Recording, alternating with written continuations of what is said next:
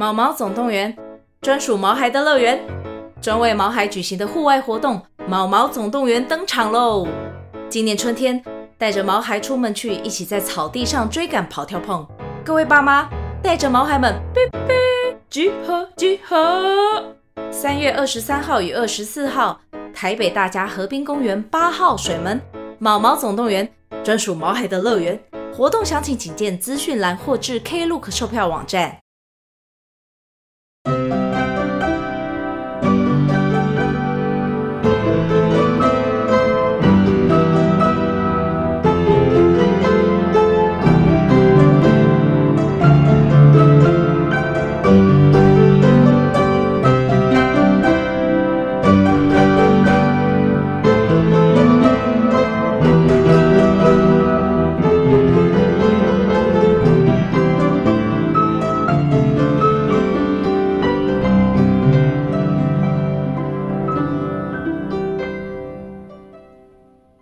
各位大小探险家，大家好，欢迎来到玉山故事馆。我是你们今天的说书人玉山。今天我们要继续来说破案姐妹花的故事。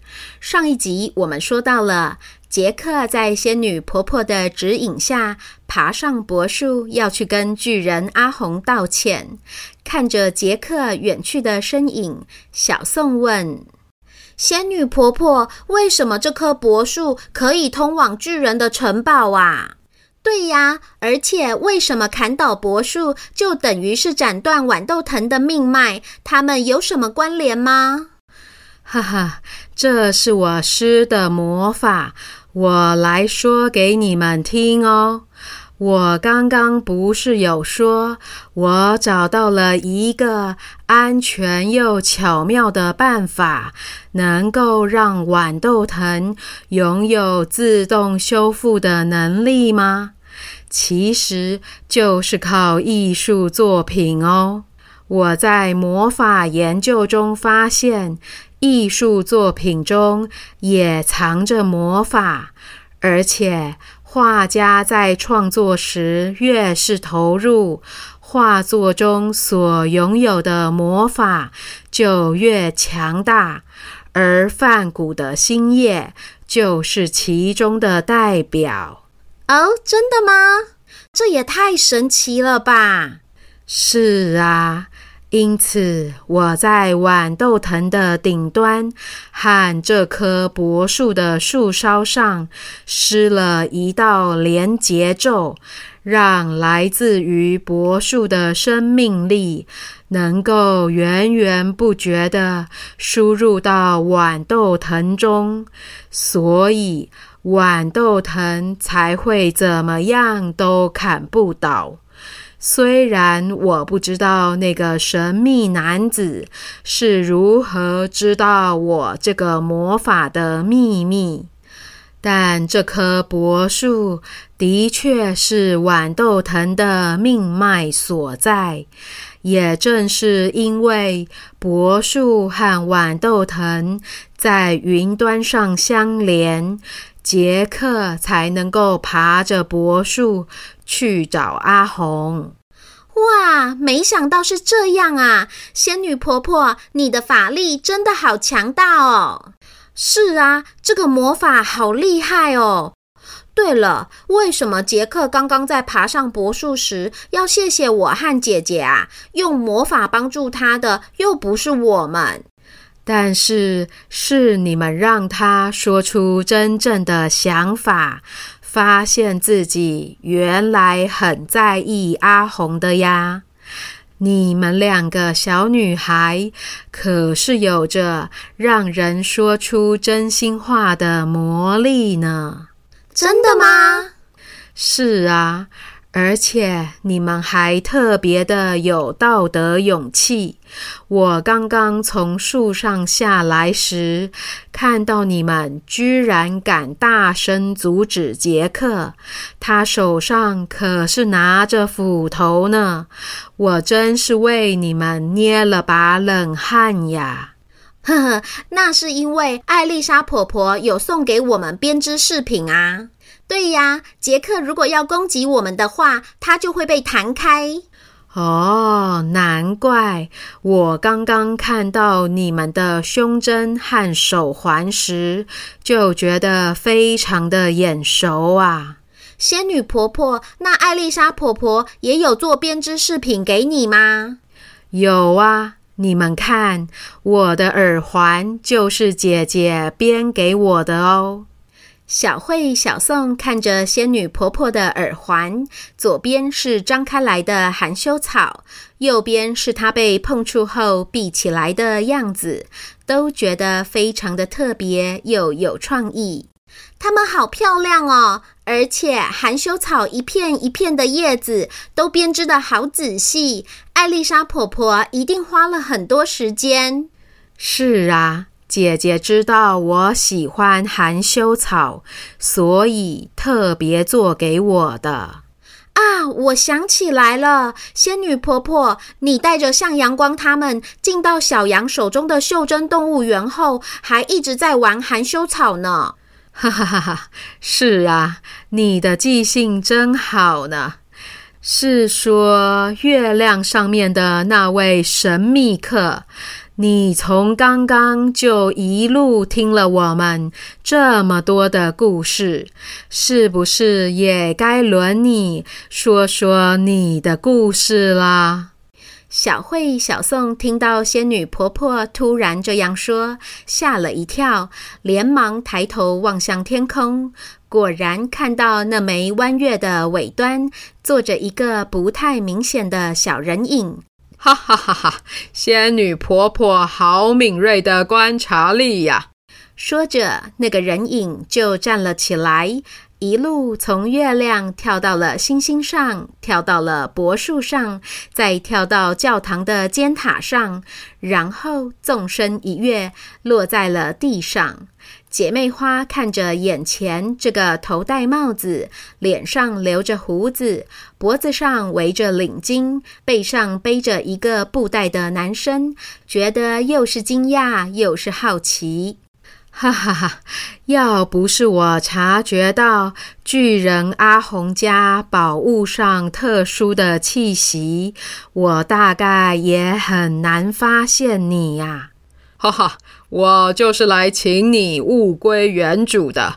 这些奇珍异宝看起来都是非常有历史的收藏，我舍不得它们四处流落，所以那天就直接在市集上跟杰克通通买下来，想找机会还给阿红。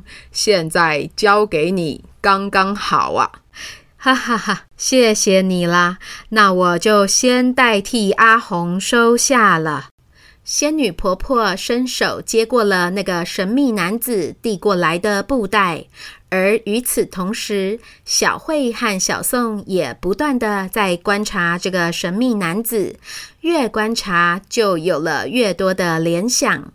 仙女婆婆之前有说，是一个戴帽子的神秘男子用魔豆跟杰克交换乳牛的，所以是你把魔豆给杰克的吗？那也是你要杰克来砍断柏树的吗？没错，都是我。嗯，你这人还真有意思，一下子是好人，一下子是坏人。都把我弄糊涂了呢。既然你这么珍惜这些收藏品，为什么一点都不珍惜杰克和阿红的友谊呢？因为这些收藏品每一件都是难得的艺术宝贝，自然得要好好珍惜。至于友谊，那是杰克和阿红的事。如果杰克自己都不珍惜了，我再怎么珍惜也没有用啊！自己的友情得要自己呵护，我也有我的任务需要完成呢。哦，你这样说，我倒是没办法反驳了。但是你的任务是什么啊？为什么要砍断这棵柏树，破坏我费尽心思施下的魔法阵呢？就在那个神秘男子露出神秘微笑，还打算卖关子时，想通一切的姐妹花猛然开口：“因为你是捣蛋者联盟的成员，你的任务就是要砍倒柏树，让星夜这幅画变形。”啊，难怪我总觉得你看起来眼熟。我想起来了，我们在艾丽莎婆婆给我们的那份对照清单中看过你。对，你是被藏在梵谷画作里的梵谷自画像。姐妹花连珠炮似的发言，让那个神秘男子一脸惊奇。哇，头号敌人果然名不虚传呀！看来我们捣蛋者联盟屡屡败下阵来，不是没有道理呀。这一仗我们输得心服口服呢。没错，我就是范谷。因为文森特非常喜欢梵谷，两姐妹从小看了非常多梵谷的作品，包含他的自画像。但如此近距离的看到梵谷本人，还是生平第一次，所以。即便刚刚是他们自行推理出眼前的神秘男子就是范谷，但听到范谷亲口承认，两人还是有种如梦似幻的不真实感，不断地盯着他看。哈哈，你们再这样看，我都要脸红了，因为我们没想到居然能够亲眼看到你，要看得仔细一些，回去可以跟爸爸形容啊。是啊，爸爸超级喜欢你的。他如果知道我们碰到你，一定会兴奋又羡慕到昏倒。但是范谷，你为什么会成为捣蛋者联盟的成员呢？我以为那些捣蛋者是因为一直被隐藏起来，没有人认识他们，所以很不开心，才想要报复，破坏名画。但是你明明就超有名的呀，几乎是大明星了耶，为什么还要加入这个联盟啊？对呀，而且你为什么要破坏自己最有名的作品啊？还是梵谷，你是因为我借用你作品中的法力，所以不高兴吗？我没有不高兴。我之前也从来没想过自己会答应加入这样的组织，破坏自己的作品。小慧、小宋，就像是你们知道的，我是被藏在一位农妇的肖像画背面。知道我存在的人本来就少之又少。加上我一向独来独往惯了，所以即便有人到画中串门子，也不太会打扰我。没想到一年多前，一对拳击手兄弟找上门来，抱怨着他们跟我一样被隐藏在鲜艳的颜色下面。但和我不同的是，我享受着独处的安静。他们却很不满意自己没有色彩的生活。哦，我们有碰过他们，他们还把姐姐的电池藏起来呢。是啊，就是把小慧电池藏起来的那两个捣蛋鬼。我原本也就是默默的听他们抱怨，没太当一回事。但没想到，他们却说他们会变成这样，我必须负最大的责任。我听了觉得奇怪，仔细一看，才想起来这两兄弟的确是我画出来的。这才意识到，原来我在同一块画布或画板上重新涂抹、重复作画的省钱习惯，让他们这么不开心啊！我真心诚意地跟他们道歉，没想到这两兄弟隔天带来了一个老婆婆。也说是我造成他黑暗悲惨的生活，我静静地倾听他的心声，并且表示理解，然后诚恳地向他说对不起。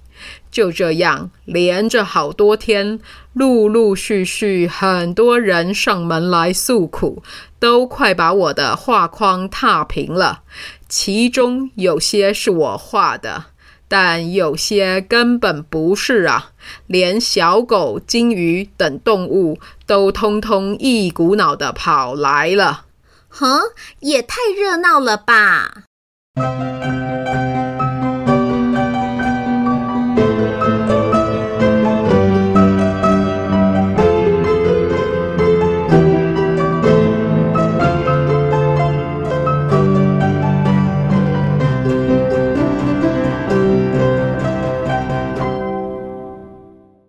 位大小探险家，我们今天的故事就说到这边。你觉得为什么这些画中的角色会一股脑的都跑去找梵谷呢？他是有什么厉害的地方吗？请继续收听下一集的破案姐妹花。就先这样啦，这里是玉山故事馆，我是玉山，我们下回见。